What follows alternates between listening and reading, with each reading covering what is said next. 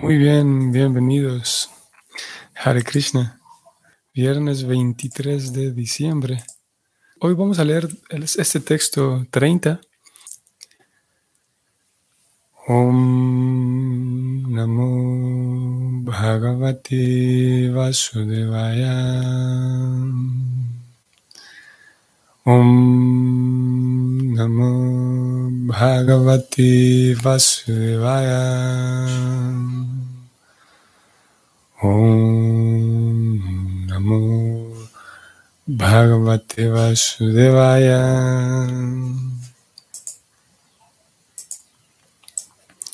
Sabhuta Shukshmendriya Sanikarshan Manomayam Devamayam Vikaryam Samsadya Gatya Sahatena Yati Vijnana Tatum Gunasanirodham.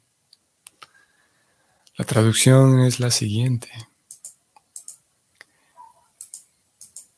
El devoto, superando así las formas burdas y sutiles de las coberturas, entra en el plano del egoísmo y en ese estado funde las modalidades materiales de la naturaleza o sea, la ignorancia y la pasión, en ese punto de neutralización. Y de ese modo llega al egoísmo del plano de la bondad. Después de eso, todo el egoísmo se funde en el Mahat Tatua y el devoto llega al punto de la autorrealización pura. Vamos de una vez al comentario de Prabhupada y es el siguiente. La autorrealización pura, tal como lo hemos discutido varias veces, es el estado de conciencia pura en el que uno admite que es el servidor eterno del Señor. De esa manera uno se reinstituye en su posición original, en la que le presta al Señor un amoroso servicio trascendental tal como se explicará claramente en el verso siguiente. Esta etapa de prestar al Señor un amoroso servicio trascendental, sin esperar retribuciones procedentes del Señor ni de ninguna otra fuente, puede alcanzarse cuando los sentidos materiales se han purificado y el estado puro y original de los sentidos se ha revivido. Aquí se sugiere que el proceso para purificar los sentidos es hacerlo de la manera yógica, es decir, hacer que los sentidos burdos se fundan en la modalidad de la ignorancia y los sentidos sutiles se fundan en la modalidad de la pasión. La mente pertenece a la modalidad de la bondad y en consecuencia se denomina Deva Maya o divina. La perfecta purificación de la mente se logra cuando uno tiene la firme convicción de que es el servidor eterno del Señor. Por consiguiente, el solo llegar al plano de la bondad también es algo que forma parte de una modalidad material. Hay que superar esa etapa de bondad material y llegar al punto de la bondad purificada, o sea, Vasudeva Sattva. Ese Vasudeva Sattva lo ayuda a uno a entrar al reino de Dios. Voy a detenerme aquí brevemente y voy a mencionar que hasta este momento aquí donde yo me acabo de detener, Prabhupada viene describiendo que como el ser mismo de uno se va fundiendo y los sentidos, la mente, el cuerpo se va fundiendo en el universo hasta llegar al punto de cómo la mente se funde en la bondad.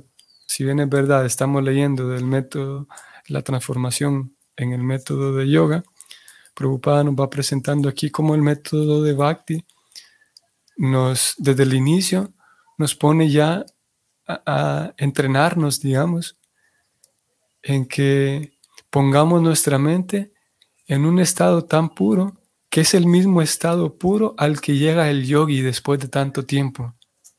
Interesante. Como toda esta descripción que hemos leído del yogi que se purifica, al final la mente llega a un estado completamente puro, que es la de, la, de quedar restablecido. Y, bueno, aquí se dijo que la mente del yogi queda em, eh, fundido en la bondad, mientras que la mente de aquel que practica el método a través de, o que sigue el método espiritual, em, a través del, Bhakti Yoga, como en esta, en esta escuela de Prabhupada, desde el inicio entonces aprende eh, que, su propio ser, que, su propia persona, el, alma, es un servidor eterno del Señor. Y al mismo devoto inicial se le da esa información para que vaya cultivando esa, esa convicción desde el mismo inicio. Y cuando la convicción va tomando más firmeza, a tal punto de que se vuelve una realidad integrada en la vida de la persona, entonces podemos decir que ha llegado a la misma etapa, sin necesidad de eh, toda la ejecución mecánica del yoga. El Vaishnava con este otro método llega a la misma etapa de ser un servidor eterno del Señor. Ok, vamos a, la siguiente parte del significado, que en realidad es por esto que vinimos de aquí en adelante. Sigo leyendo.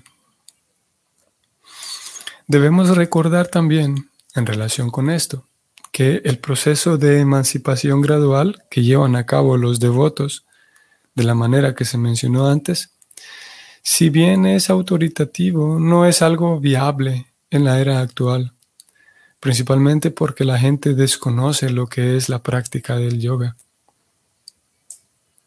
La supuesta práctica del yoga que hacen los protagonistas profesionales puede que sea beneficiosa desde el punto de vista fisiológico, pero esos pequeños éxitos no pueden ayudarlo a uno a lograr la emancipación espiritual, tal como se menciona aquí.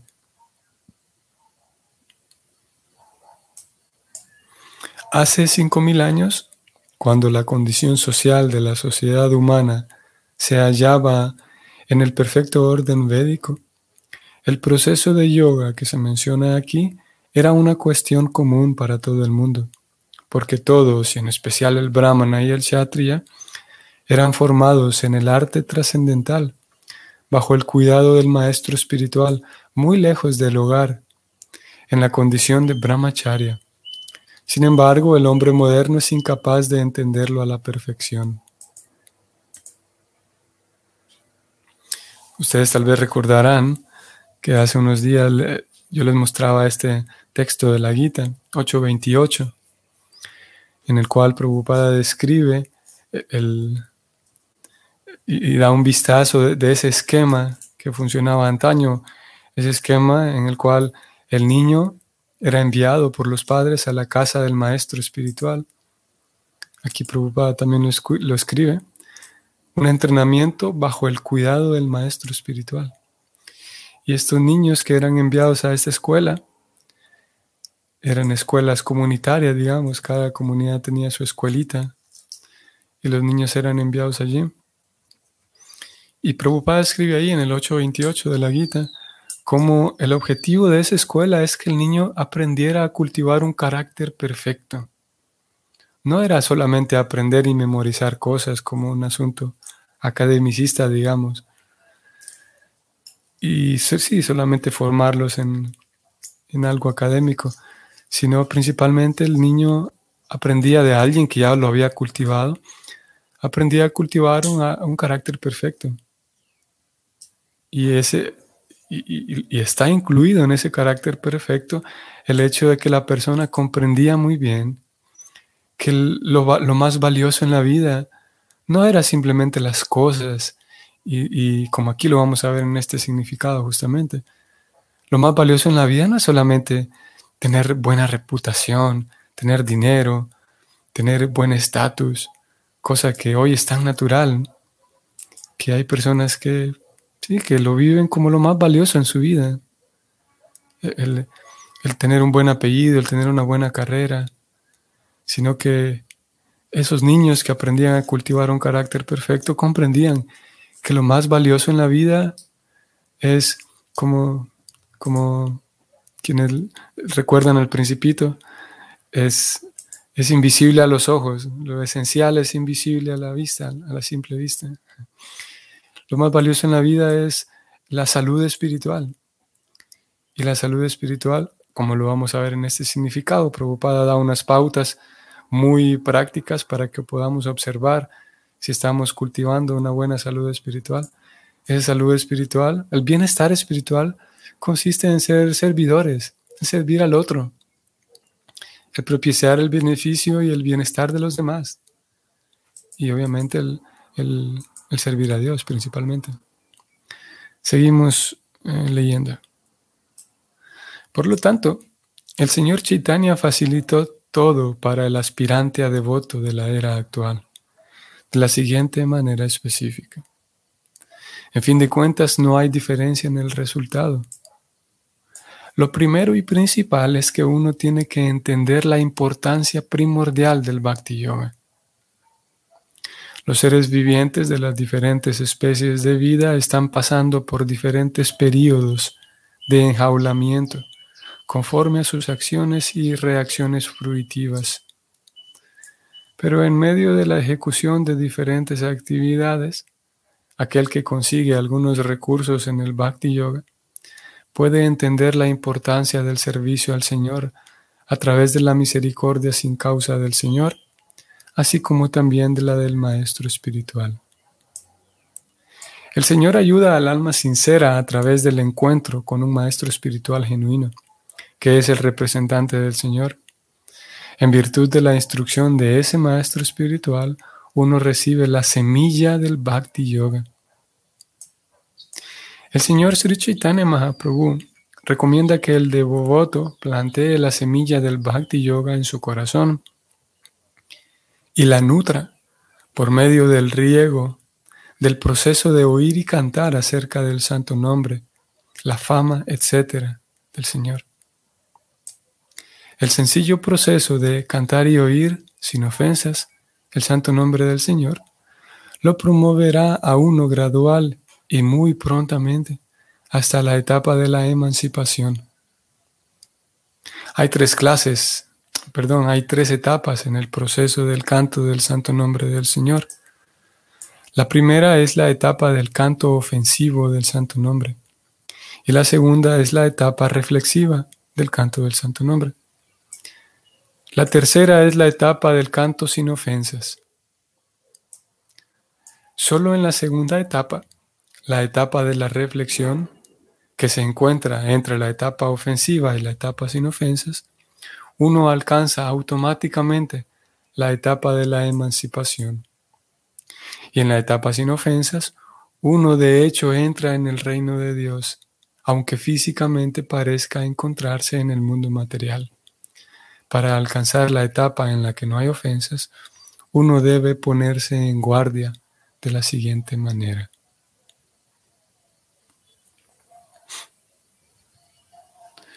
Cuando hablamos de oír y cantar, ello no solo significa que uno deba cantar y oír acerca del santo nombre del Señor, como Rama, Krishna, o sistemáticamente los 16 nombres, Hare Krishna, Hare Krishna, Krishna Krishna Hare Hare, Hare Rama Hare Rama, Rama Rama Hare Hare, sino que también se debe leer y oír la Bhagavad Gita y el Srimad Bhagavatam en compañía de devotos. La práctica primaria del Bhakti Yoga hará que germine la semilla que ya está plantada en el corazón. Y mediante un proceso regular de riego, tal como se mencionó, la enredadera del bhakti comenzará a crecer. Mediante la nutrición sistemática, la enredadera crecerá hasta tal punto que penetrará las coberturas del universo, tal como lo hemos oído decir en los versos anteriores. Llegará al cielo refulgente, el Brahma Yoti, e irá cada vez más lejos y llegará al cielo espiritual, en el que hay infinidad de planetas espirituales denominados Vaikuntas. Por encima de todos ellos se encuentra Krishna Loka o Goloka Vrindavana, en el que la enredadera que está creciendo entra y se posa a los pies del loto del Señor Sri Krishna, la personalidad de Dios. Cuando uno llega a los pies del loto del Señor Krishna, en Goloka Vrindavana, el proceso de riego, de oír y leer, así como también el canto del santo nombre en la etapa devocional pura, fructifica. Y los frutos que crecen ahí en la forma de amor por Dios son saboreados de un modo tangible por el devoto, aunque se encuentre aquí, en este mundo material. Los frutos maduros del amor por Dios solo los saborean los devotos que están constantemente dedicados al proceso de riego, tal como se describió antes. Pero el devoto que está trabajando debe cuidar siempre que la enredadera que de ese modo ha ido creciendo no sea cortada. Por lo tanto, él debe tener presente las siguientes consideraciones. Número uno, la ofensa que se comete a los pies de un devoto puro es como el elefante loco. Si entra en un jardín muy bueno, lo destroza.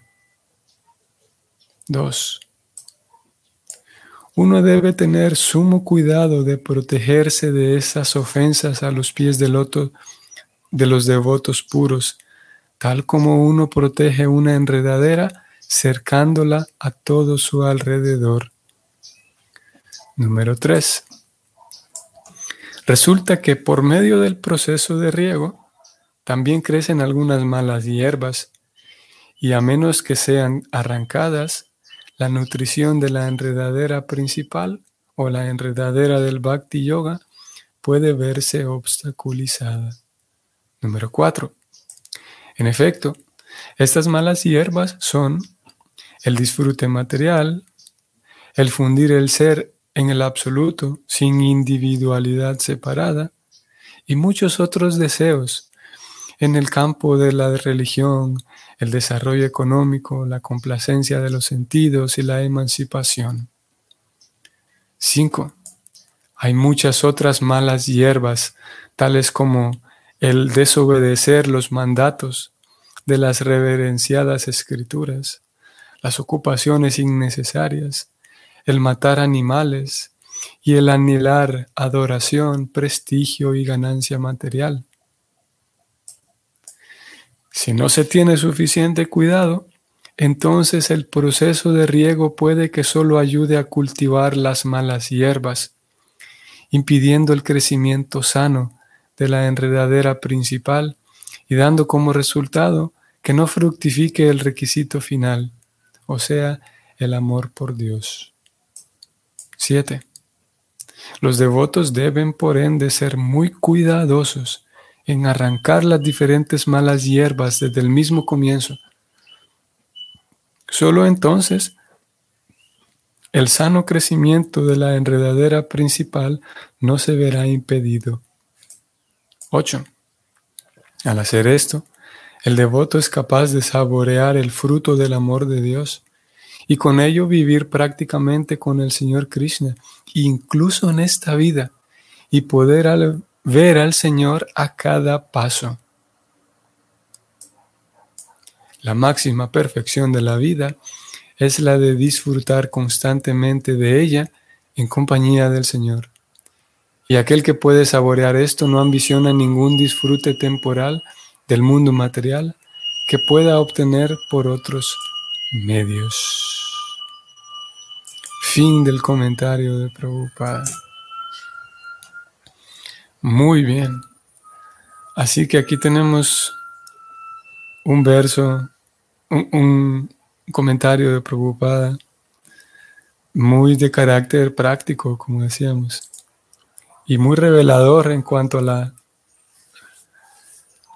a esta filosofía aplicada, la aplicación de esta filosofía, o mejor digamos, de este método. Y En varias ocasiones aquí, preocupada, vamos a ver si lo puedo localizar rápido. En varias ocasiones él habla de tener cuidado. Aquí habla de em, aprender el arte bajo el cuidado de un maestro espiritual. Voy a la siguiente. El devoto que está trabajando debe cuidar siempre de que su enredadera crezca bien. Más abajo dice que uno debe tener sumo cuidado. Por una cuarta vez dice, si, si no se tiene suficiente cuidado en arrancar las malas hierbas, y en una quinta vez él dice, los devotos deben por ende ser muy cuidadosos. Cuidadosos. Así que en otras palabras, no es un asunto así de ir, ok, simplemente eh, eh, eh, mecánicamente. Por esa razón se habla, o podemos aquí captar el punto de que es un método que requiere nuestra conciencia. ¿Cómo puedo decir esto? Por ejemplo, si nosotros, em, incluso puede darse en el trabajo, incluso puede ser que yo, ok, voy a un trabajo, firmo, ¿cómo se llama? Eh, es diferente en algunos lados, pero yo firmo mi hora de entrada, pum, ya llegué. Y hay ocasiones en las que simplemente tengo que estar allí. Todos sabemos eso. Simplemente tengo que estar allí y ya, que, que llegue mi hora de salida y pum, terminé y me voy. Así que podría dar la impresión de que el bhakti es así, solamente tengo que firmar mi hora de llegada y al final del mes me llega mi salario, o al final de la quincena, diferentes lugares son distintos, pero me llega mi salario, simplemente tengo que ir y presentarme. Lo mismo pasa en la escuela, o, puede suceder en la escuela. Llego, simplemente tengo que sentarme ahí, escuchar al profesor, y quedarme callado, no, no hacer ningún desorden. Y al final en el examen, pues estudio un poco y pum, paso y, tengo una buena nota. El sistema de conciencia de Krishna, para que haya un buen resultado, requiere de que no solamente hagamos las cosas, sino que las hagamos con conciencia. Que nuestra conciencia, que es el, lo, más preciado que ustedes y yo tenemos, lo más preciado que un ser humano tiene, es su atención. ¿En qué, ¿A qué le damos atención? Por lo tanto, el método requiere que yo ponga mi conciencia ahí, que yo preste atención a lo que estoy haciendo. He ahí, en ese momento es que las actividades de conciencia de Krishna se vuelven más potentes. O no es que se vuelven más potentes, sino siempre lo son. Pero yo puedo captar toda la potencia cuando presto atención a lo que estoy haciendo y pongo mi atención, pongo mi conciencia en qué es lo que estoy haciendo. Si no, uno puede pasar, como lo hemos dicho ya tantas veces, citando Bhakti Thakura, uno puede pasar años enteros cantando Hare Krishna y no va a haber ninguna transformación del corazón. Se requiere que uno ponga su conciencia ahí. Saludos, Claudia. Voy a leer su pregunta. Tengo una pregunta. ¿Uno selecciona el Diksaguru o el Diksaguru nos selecciona a nosotros? Podemos decir que, que ambas cosas. Podemos decir que aquí, mm, para responder aquí, respaldado en, lo que Prabhupada escribió en este significado, mm, voy a... Aquí está. Voy a leer brevemente algo que escribió él aquí. Voy a ir desde aquí para tratar de responder, eh, Claudia. Prabhupada dice, por lo tanto, el señor Chaitanya facilitó para todo el aspirante a devoto eh, de la era actual de la siguiente manera específica. En fin de cuentas, no hay diferencia en el resultado. Lo primero y principal es que uno tiene que entender la importancia principal del Bhakti Yoga. Esto es aquí importante y vinculado con la respuesta a su pregunta. Porque primero que nada uno debe abrir su corazón y estar dispuesto a practicar, llevar a cabo el método. Pero para estar dispuesto uno, primero que nada, tiene que entender que el bhakti es importante. Nadie puede eh, eh, forzarlo a uno, tiene que ser un asunto completamente individual. Y entre si uno comprende bien qué importante que es esto, entonces uno lo practica mejor. Y una vez que uno comprende la importancia de la vida espiritual, entonces el corazón de uno queda abierto. ¿Queda abierto para qué? Para ser entregado al maestro espiritual. Cuando uno comprende la importancia del, del Bhakti Yoga, uno sabe que hay expertos en el Bhakti y esos expertos son los maestros espirituales. Por lo tanto, eh, voy a bajar un poquito más para aquí en este mismo significado. Prabhupada dice lo siguiente. En medio de ejecución de diversas actividades, aquel que consigue algunos recursos en el bhakti puede entender la importancia del servicio al Señor a través de la misericordia sin causa del Señor, así como también de la del Maestro Espiritual. Sigo leyendo. El Señor ayuda al alma sincera a través del encuentro con un Maestro Espiritual genuino, que es el representante del Señor. Entonces, partiendo de esto último que acabo de leer, de que Prabhupada dice que el Señor le manda, le envía a uno un maestro espiritual genuino, puede dar la impresión de que no hay que buscar porque Krishna nos lo va a enviar. Pero lo cierto es que, como dije, son ambas cosas, porque de entrada, uno que llega el momento en el que dice, sí, estoy dispuesto a aprender esto de la ciencia devocional. Sé que me beneficia, sé que puedo percibir que mi vida se transforma gradualmente a través de la práctica del bhakti. Sé que de que me, reporta un bienestar, por lo tanto estoy dispuesto. Y cuando uno dice eso, estoy dispuesto, ese, en ese momento está entregando su corazón al maestro espiritual que es Krishna, el maestro espiritual original, digamos. Y en ese, en ese momento, digamos que uno está eso, entregándose al maestro espiritual. Así que ya no hay que buscarlo más porque Él es el maestro espiritual. Y Krishna lo que hace entonces, como acabamos de leer aquí, Krishna lo que hace entonces es nos pone en contacto y, nos, nos pone en contacto con un maestro que nos pueda guiar en de manera más cercana, digamos, con un Vaishnava que nos pueda guiar en nuestra, nuestra vida, en la guía que necesitemos. Y para eso hace falta que sí, Krishna nos pondrá en contacto con varios maestros espirituales posiblemente, y más en esta sociedad de ISKCON, que es multiguru, que, hay una variedad muy grande de maestros espirituales.